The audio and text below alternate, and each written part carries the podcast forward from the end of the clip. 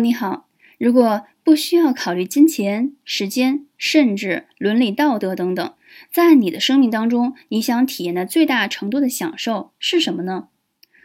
我的答案是一：选择最爱的一百本小说、一百部电影，成为里面的主人公，饰演角色，尽情的模拟人生。我想，如果模拟一千个角色会产生厌倦，一两百个还是可以的。